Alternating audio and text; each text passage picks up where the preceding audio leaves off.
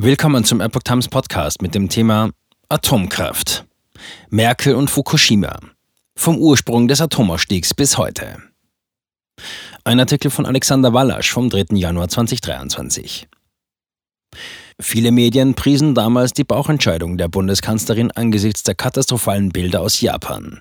Aber rechtfertigen die Folgen der Reaktorkatastrophe von Fukushima tatsächlich den deutschen Atomausstieg? Eine Spurensuche.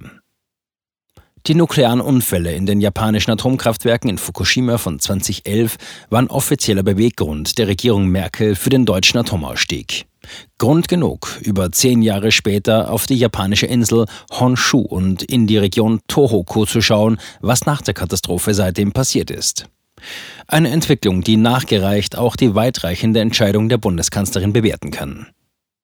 Noch im Herbst 2010 hatte die Merkel-Regierung zunächst den von der rot-grünen Vorgängerregierung beschlossenen Atomausstieg rückgängig gemacht und neue Laufzeitverlängerungen beschlossen. Wenige Monate später, am 11. März 2011, kam es im 8750 Kilometer von Berlin entfernten japanischen Küstenort Fukushima zur Katastrophe.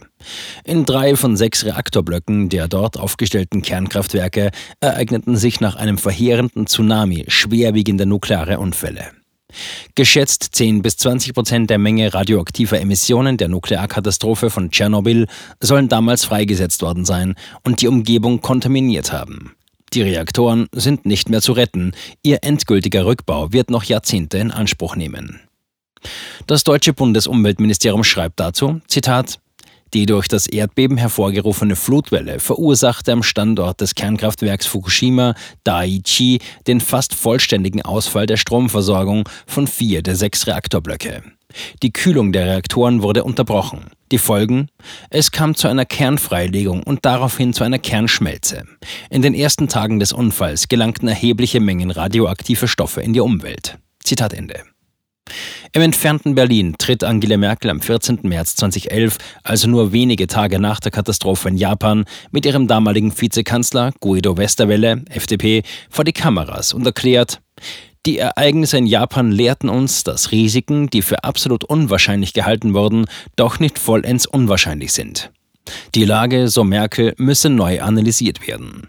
Es folgt eine der, wie wir heute wissen, die deutsche Wirtschaft betreffend weitreichendsten Entscheidungen einer Bundesregierung. Schon drei Monate später teilt die Bundeskanzlerin dem Parlament in ihrer Regierungserklärung vom 9. Juni 2011 den Ausstieg aus der Atomenergie und einen Weg in ein neues Energiezeitalter mit. Die Atomenergie würde die Risiken aller anderen Energieträger bei weitem übertreffen, so Angela Merkel damals.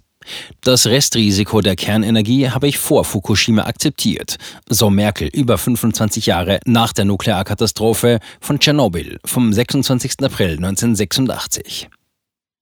Die Katastrophe von Tschernobyl ist in der DDR ausgefallen.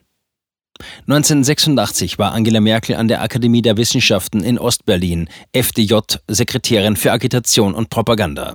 Tschernobyl fand in Ostberlin außerhalb der Lesart Moskaus faktisch nicht statt.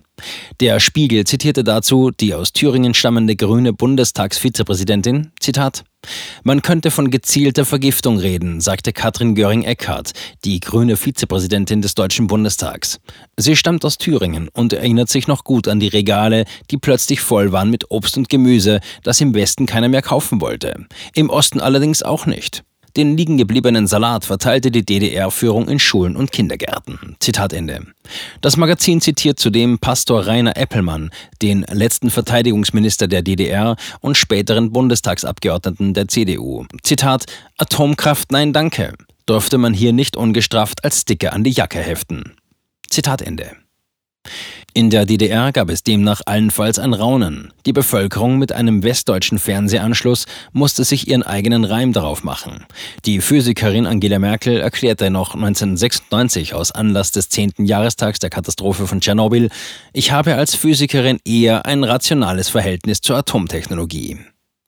Im Zusammenhang mit den Castor-Transporten erklärt die Bundesumweltministerin Merkel im Kabinett Kohl gegenüber dem grünen Bundestagsabgeordneten Joschka Fischer, Zitat, Sie, Herr Fischer, wollen den Menschen einreden, dass ich, nur weil ich für etwas bin, nicht in der Lage oder gewillt sei, hierbei Recht und Gesetz einzuhalten.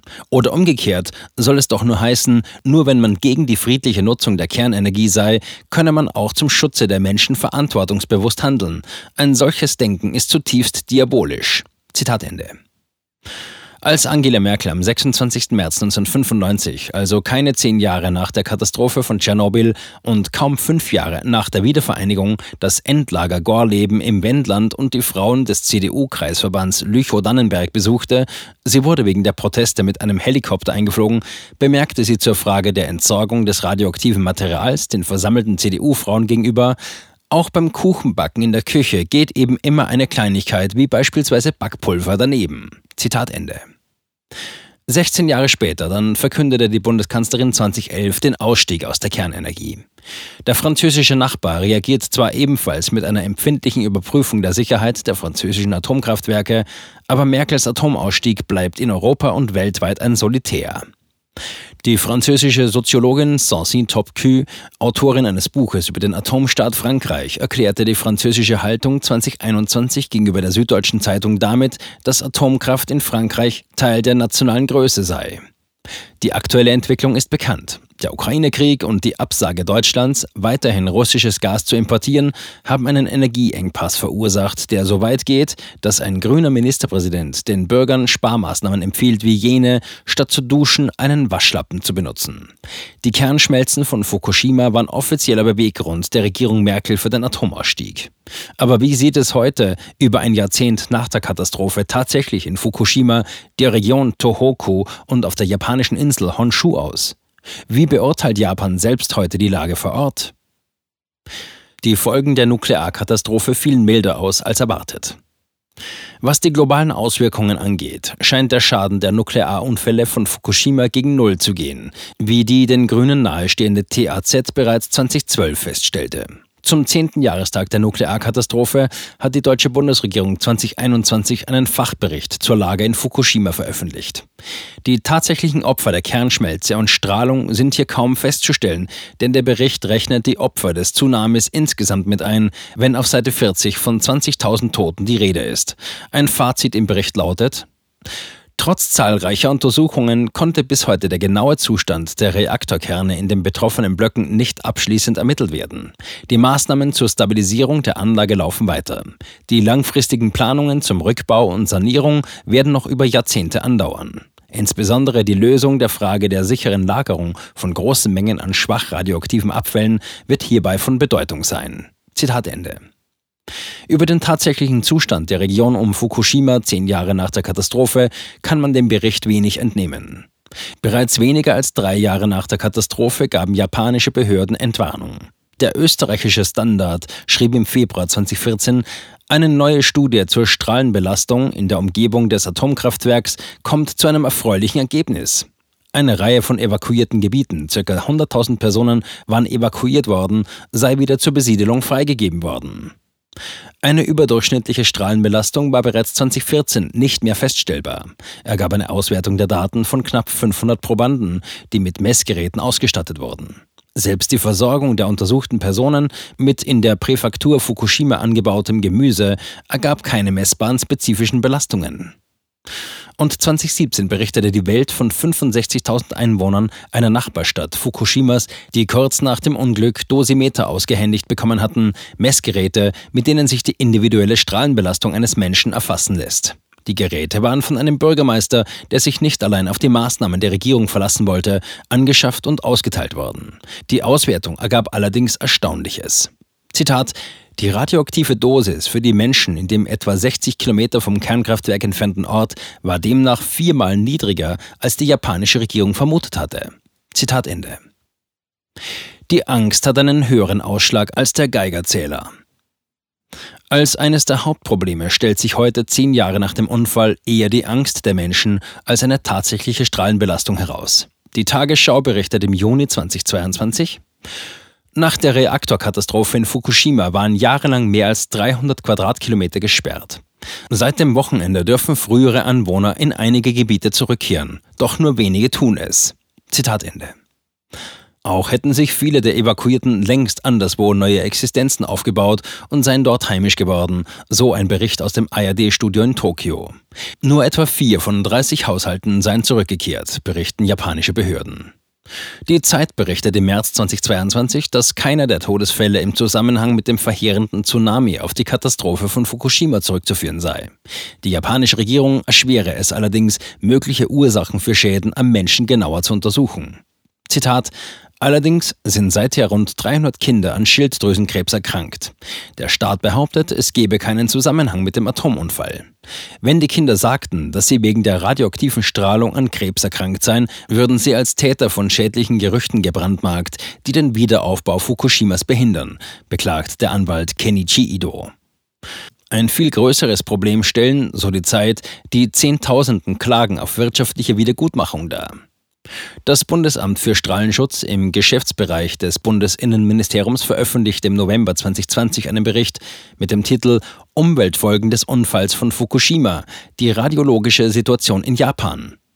Bis auf die Information, dass ein einwöchiger touristischer Besuch in Fukushima City risikolos sei, werden hier aber kaum verwertbare Informationen gegeben, die auf einer Auswertung von in den vergangenen zehn Jahren erhobenen Daten in der Region um Fukushima basieren.